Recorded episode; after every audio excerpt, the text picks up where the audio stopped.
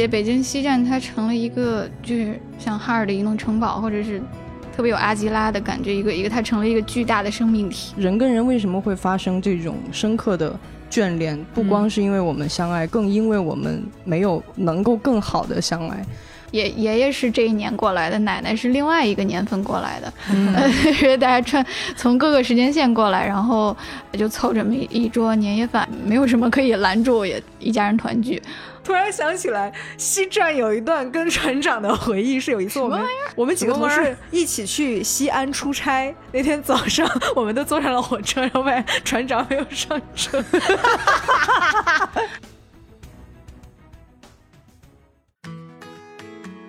啊，大家好，欢迎来到由未来事务管理局和喜马拉雅联合打造的丢丢科幻电波。那今天仍然是我们的科幻春晚特别节目啊。本期呢是进入到二零一八年了，我们来聊一下这一年的科幻春晚啊。我们的小浪花同学，给大家打个招呼吧。大家好，我是小浪花，丢丢丢丢丢，给大家拜个早年。对，小浪花就是在这个春节系列节目里面负责给大家拜早年啊，一直拜到 拜到晚年，一直拜到给他拜到晚年。然后另外一位呢是我们的主编船长，Hello，大家好。啊，他好特工特冷静哦工船长，对他好冷静啊。那当然了，不然呢，只有对小浪花比较比较浪哈。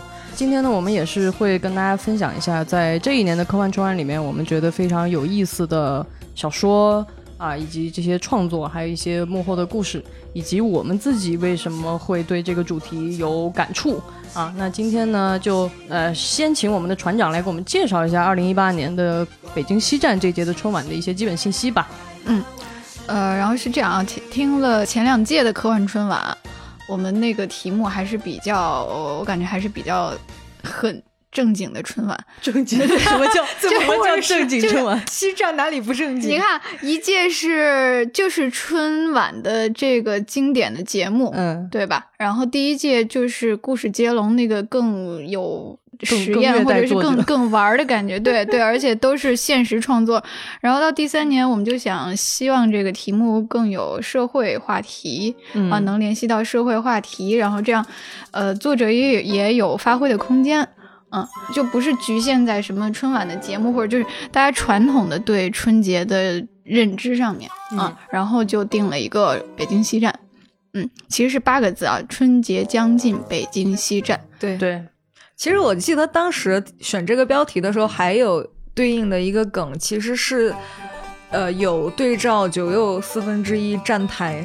三对对对四分之三，哎呦呦，一看就是一个，对不起，对不起，对不起，对不起，我这个最喜欢这种对对对对，因为春节就是一个时空乱流。为什么我们要过春节呢？就是一年到头啊，大家有时候时间线乱了，我们要通过过春节这个事儿，把大家时间线捋捋顺啊。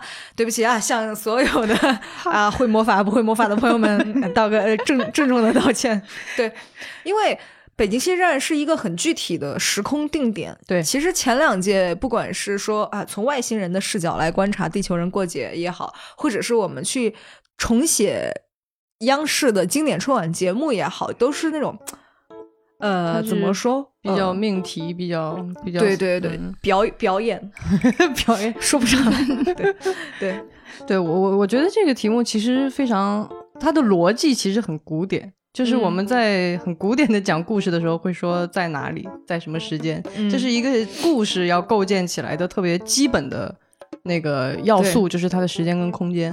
那我们特地选择春节将至，北京西站，也是因为我们觉得在春节春运这个事情，真的是整个中国人，所有中国人吧，都会有特别深刻的体验和感受的一个点。所以我们也通过说，然后北京西站又是一个格外魔幻的一个地方、啊，很有代表性的一个对春运的枢纽。对对对，所以我们说，哎，是不是可以试着写写这个北京西站？所以想也想问问咱们两位嘉宾啊，就是你们自己对北京西站有一些什么样的感受和记忆吗？因为除了啊，咱们选它是因为这个北京西站更有代表性，那就是从你们个人的经验上，跟西站有什么对他有什么感受吗？我零八年上大学，就是也是大学头几年会去西站坐火车，那时候还可以买学生票嘛。然后我家也是得二十几个小时那卧铺。现在想一想，那时候那时候有智能手机了吗？零八年，所以在火车上在干嘛呢？思考人生。在干嘛呢？突然不知道在干嘛。我其实特别喜欢坐火车，因为火车是一个很就是封闭的移动的空间，嗯特别有意思。就是你在上面，比如说，如果几十个小时都下不来的话，哎，真的觉得很奇妙。我经常坐在上面，我会想，永远都不要停下来了，哎，就变成了轨道三部曲，你这个 嗯，还挺恐强行。插梗。我我其实这几年没有再去过西站了，也没有当年学生时代那种在西站挤火车赶春运的经验了，所以、哦对不知道你们对西站是什么感觉？你一说寒冬，我想起来，我前年回北京上班，就是收假之后，我是先从老家去成都办事，然后当时成都和西安开通了动车，嗯我又从成都坐动车坐到西安，再从西安坐高铁坐回了北京西站。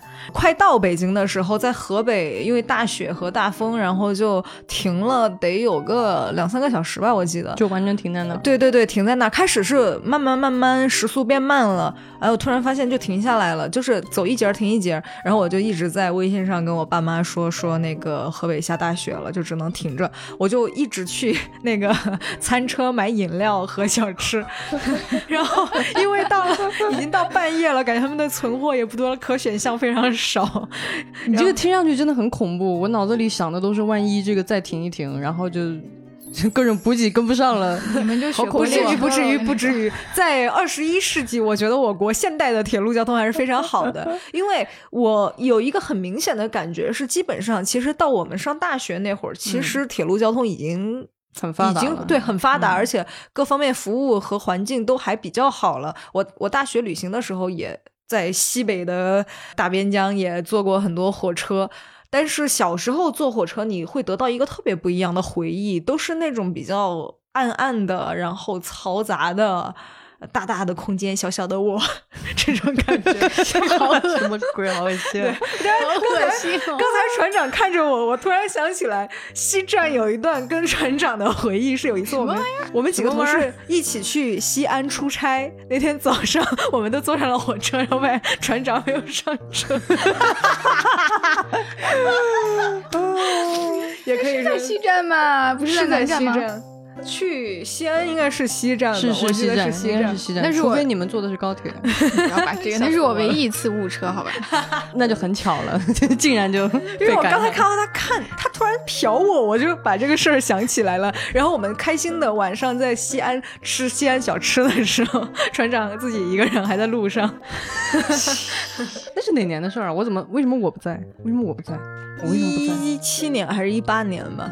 我为什么我们我们我们部门的同事和新媒体的同事一起西安参加活动，好吧？好恶心我现在就把你踢出去走。我现在就把你放到西站铁轨上，把你绑在西站。对，但是我真的非常喜欢坐火车，但是春运的时候我从来没有抢到过西站回我家的票，嗯因为北京到四川的铁路每一天班次是很少的，对，好像到成都和到重庆的高铁每天有两班还是几班，春节的时候会稍微多几班，完全抢不到。然后回我们那边人又非常多，我曾经好几年每天我定着闹钟，我妈定着闹钟，然后我们俩同时登我的账号，然后抢票。都抢不到，我就嗯我我我前几年每一年春运一开票，我就会先抢个三五天，抢不到我就买机票。对，那船长呢？除了在西站误车以外，还有什么？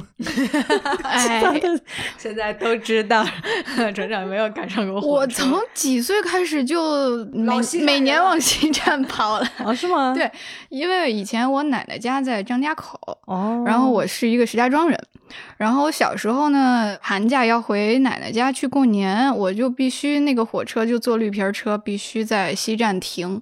哦，对，所以我可能从还不记事儿起，我可能几个月，我妈就抱着我，对，这么回奶奶家，然后所以小时候对这个西站的印象是很很中二的，就是因为以前啊，以前火车停在西站，然后可以它会停上，比如五分钟，嗯。然后可以下下车买吃的，就是以前你可以去到站台上买吃的哟。泡泡面可以举上窗，哦，还有那种端着盆，儿的，对对，哎，也没有那么古早了，就是那种那个小小卖部儿，就是会有推着那个小车的那个阿姨，然后你的爸爸妈妈就会下车去给你买好吃的。嗯，哦，然后对你来说是一个怎么爸爸妈妈会买好吃的？我记得我小时候第一次从老家 坐火车去成都，然后我清晰的记得坐在对面位置有两个叔叔，他们在吃一个卤鸭子，喝啤酒，我就一直看着他们。最后我也没有得到过，我就觉得那个叔叔可能很想说：“小朋友，你想不想吃啊？”我我很想吃，但是我没有吃到。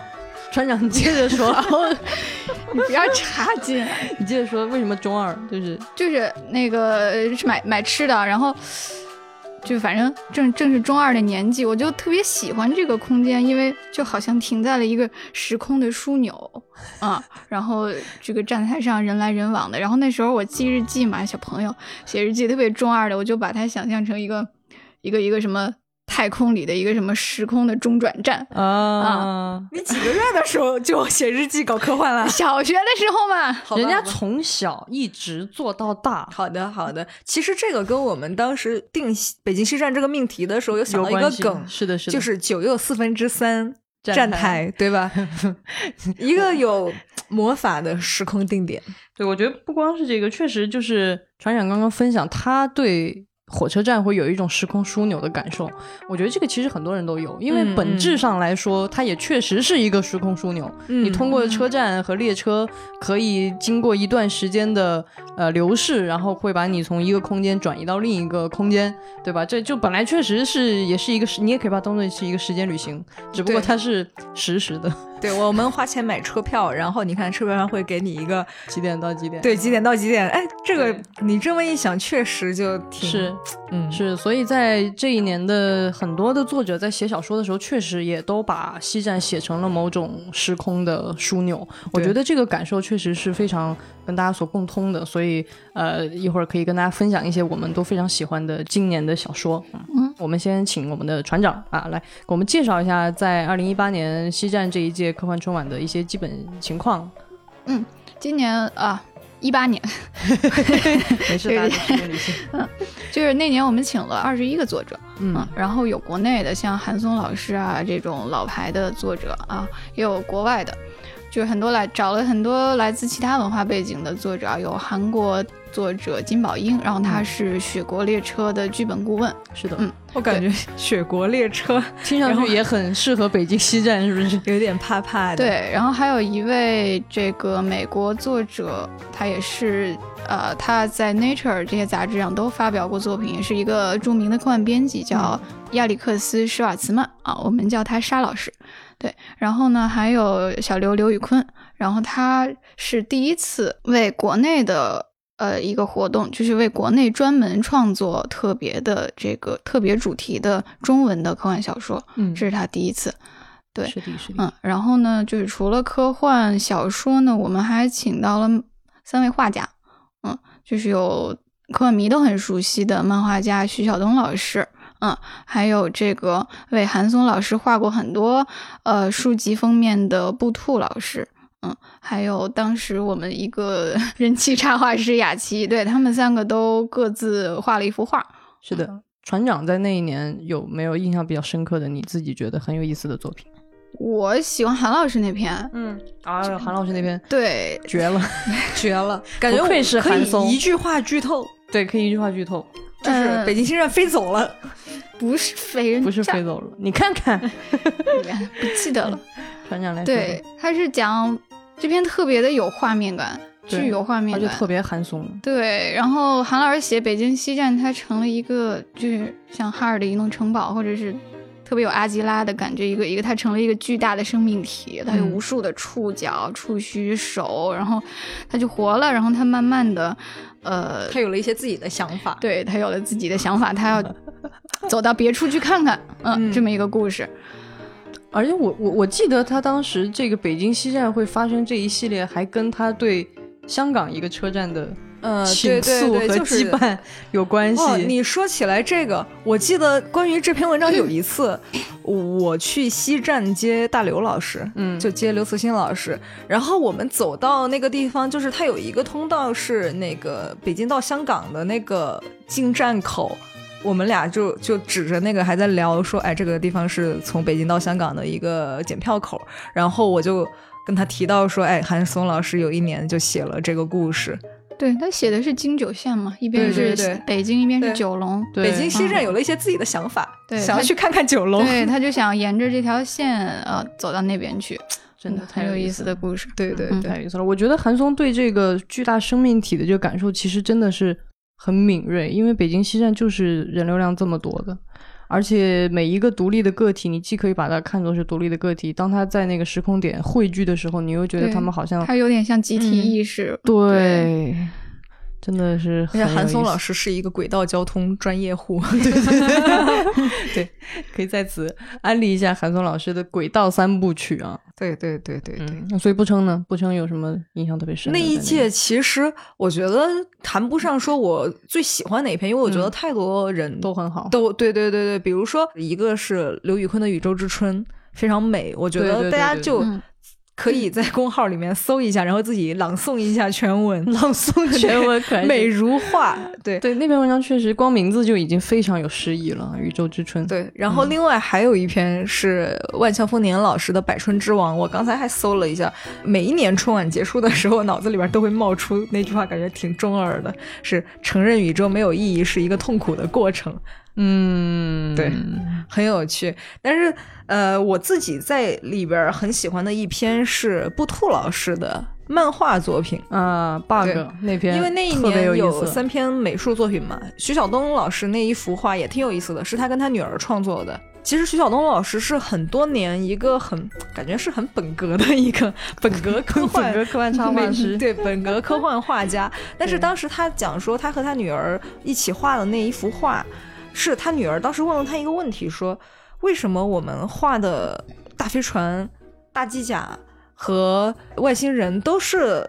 都差不多，都是那个样子，嗯就是一嗯看就是科这个问幻画的题也很那个样子。对想问对对对对，所以当时他邀请他女儿一起来画科幻春晚，就是北京西站这个主题的时候，他就问他女儿说：“你觉得北京西站是什么样子？”嗯然后就挑选了他女儿很喜欢的 Minecraft 的风格，啊所以那幅画大家如果能搜到去看的话，它是有一些色彩，后台对给大家有一些色彩的块儿的，确实很那色彩也非常美。然后我很喜欢布兔老师当时创作的那个小故事是漫画的形式，叫 bug。对，我屡屡的记得这个，感觉非常的适应当下的社畜年轻人们的一个主题其实他就很能合得上你刚才那个问题，就是为什么你老抢不到票？啊。我觉得他对，我以为某种程度上结果我自己才是那个 bug。对、嗯对，这篇非常有布兔的那种很诡异的那种，对，很有一点点无厘头，但是他又不是那种是的，是的，我非常共情那篇。我大概讲一下，就是那个剧情，就是这个主人公没有抢到回家的春运的票，然后他就走走走走在路上，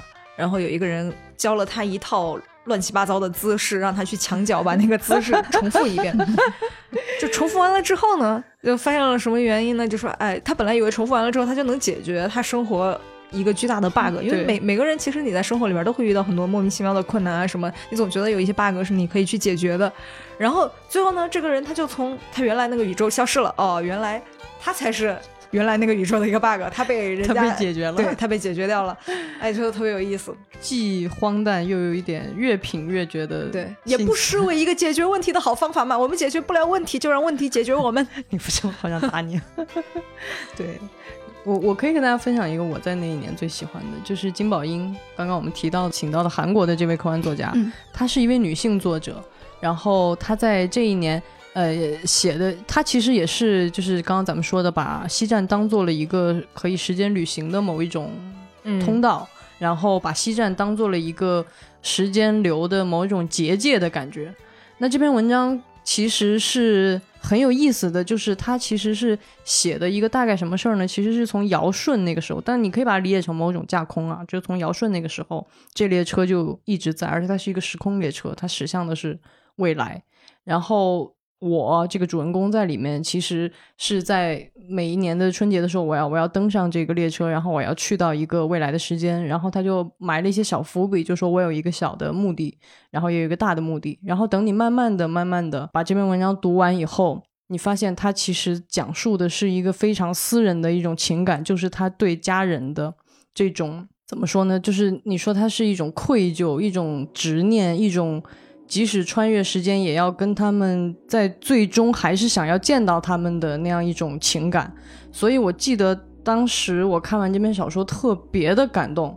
然后我看到呃金宝英的这个后记啊，我可以把最最后这个结尾念给大家听一下，因为写的真的非常的好。但是故事我就不剧透了，我觉得大家可以自己去看一下。它的结尾是这么写的：我将在那里收集家人的遗骸。我之所以眷恋你们，不是因为我们曾彼此相爱，而是我们不曾尽情相爱。我因为所受到的伤害眷恋你们，因我曾给予你们的伤害眷眷恋你们。我因为我们不曾感到幸福的时光眷恋你们，我眷恋我们不曾拥有的幸福。我们总在诉说明日，追忆昨日，却从不曾活在今日。时间就这样如细沙般从指尖流过了。我眷恋你们，是因为我们度过的时光糟糕无比。我眷恋那些原本可以不那么糟糕的时光，我眷恋那些已经永远失落了的机会。我将在那里找寻你们，我将收集你们散落在光阴各处的骸骨，我将在我背下的小小土地上撒下家人的遗骸，我们的骨灰将在那里永远交融。啊，就是感动到呀，真的非常感动。就是我觉得他写出了一种很了不起的一种感情，就是人跟人为什么会发生这种深刻的。眷恋不光是因为我们相爱，更因为我们没有能够更好的相爱，所以在后边就是在后记里，我知道了这个故事为什么如此的打动人，而且他为什么能写出结尾这一段那么了不起的呃文字啊。金宝英在后记里是这么写的：在二零一八年的第一天，也就是我写完这个故事的三天后，我的母亲离开了这个世界，只有我陪在她身边。当然，我的父母与顺的父母截然不同。感谢科幻春晚，让我能以小说的形式悼念母亲。嗯，就是听过这个故事，对，真的特别的感动。我觉得这就是创作者的一种很可遇不可求吧，就是一种很很了不起的一种能力，就是他他能够把生活中那种很很很伤痛的东西给给转换成一个非常了不起的故事。所以这一篇。哎呀，我现在回忆起来都仍然是觉得非常非常感动的，所以推荐大家去看我们科幻春晚这一篇，它的标题叫做《年来的那一日》，就是咱们说过年过年的这个年兽啊，年来的那一日。嗯啊，突然觉得情绪有点对，气氛被我带下去了。嗯，但是确实，我觉得其实过年回家这个事情啊，春运本来就是人要赶回去，回到自己的家庭里面去。是，其实家庭带来的那种。关系和情感是非常绵长厚重，而且也是复杂的。是的，就是并不是一种完全的开心的，嗯，傻乐的和谐的。其实我们跟家人的关系就是这样的，就是有非常多的不默契，非常多的摩擦，非常多的，但是同时又有那种很深的情感，能够让我们去克服很多的东西。是，嗯。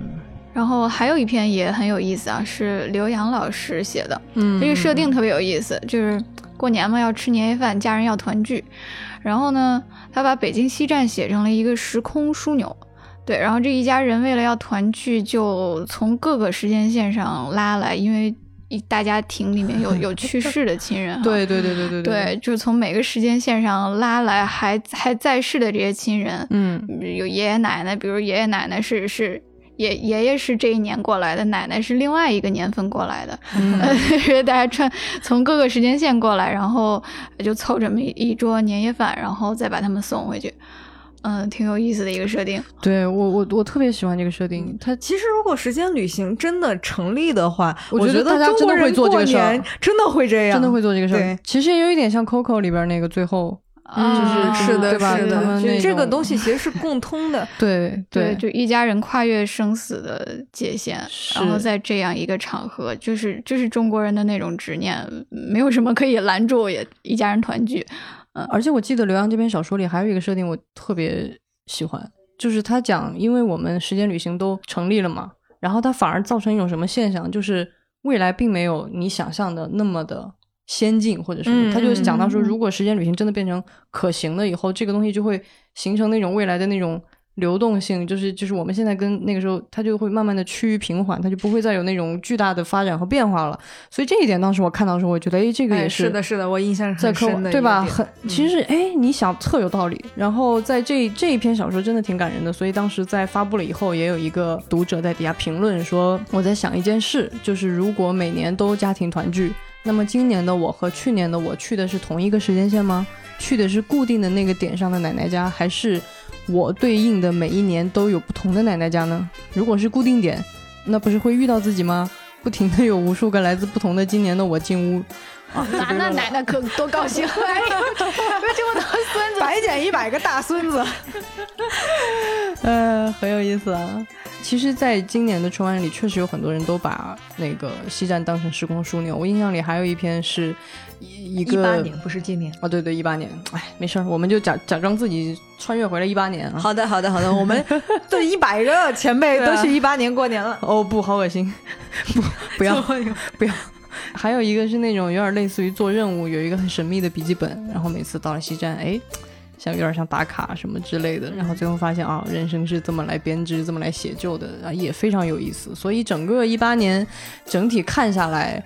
我其实觉得一八年的整个的气氛是非常的感动人的，啊，因为它直接的关联到了我们对春运的，对对这种，你你春运是为了什么呢？当然是为了跟家人相见嘛。是的，对，所以在那一年，我觉得真的是有非常多这种很打动人的作品，也欢迎大家重新去读我们二零一八年科幻春晚的相关的作品。